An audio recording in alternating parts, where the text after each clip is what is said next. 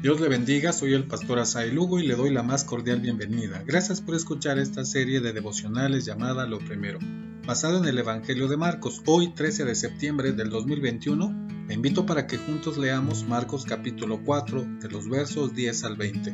Dice la palabra, cuando estuvo solo, los que estaban cerca de él con los doce le preguntaron sobre la parábola y les dijo, a vosotros es dado saber el misterio del reino de Dios mas a los que están fuera, por parábolas todas las cosas, para que viendo vean y no perciban, y oyendo oigan y no entiendan, para que no se conviertan y les sean perdonados los pecados. Y les dijo, ¿no sabéis esta parábola?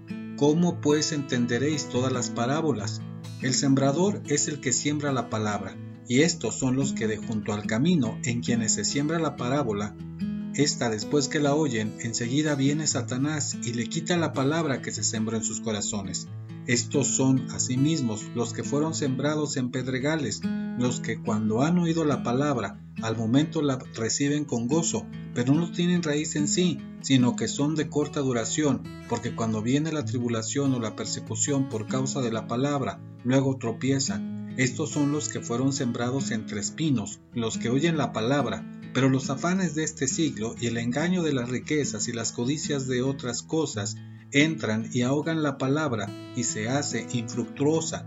Y estos son los que fueron sembrados en buena tierra, los que oyen la palabra y la reciben y dan fruto a 30, a 60 y a 100 por uno.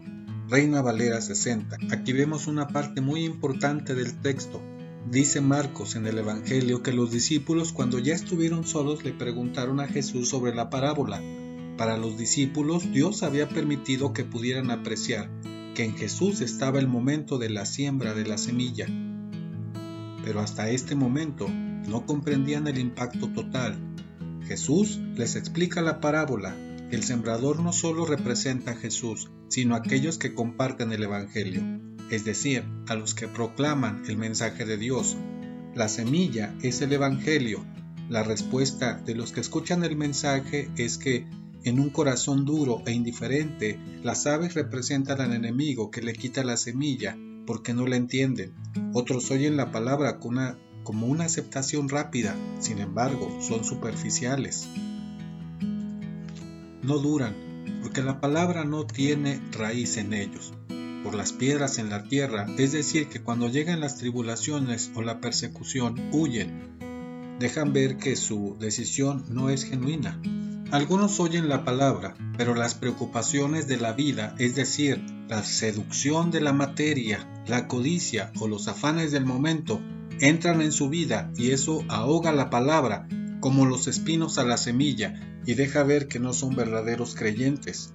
Otros oyen y la reciben, es la semilla, la palabra, y dan fruto espiritual.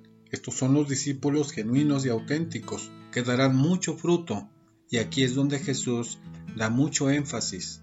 La palabra aceptar es la misma que creer. ¿Cuáles son las enseñanzas para nosotros en este día? El reino de los cielos se ha acercado. Al proclamar las buenas nuevas del reino, estamos sembrando la semilla en varios tipos de tierra. Un misterio en las escrituras es una verdad que Dios ha revelado o revelará en el tiempo apropiado. A pesar de la oposición, el reino de los cielos se manifiesta en aquellos que aceptan el mensaje de Jesús y el reino de los cielos se manifiesta por medio de la fructificación espiritual de ellos. Hoy en este día, demos buen fruto, seamos una cosecha abundante compartiendo el Evangelio a todos los que nos rodean. Le espero mañana para seguir reflexionando en la historia de Jesús en esta serie de devocionales llamada Lo Primero. Dios le bendiga.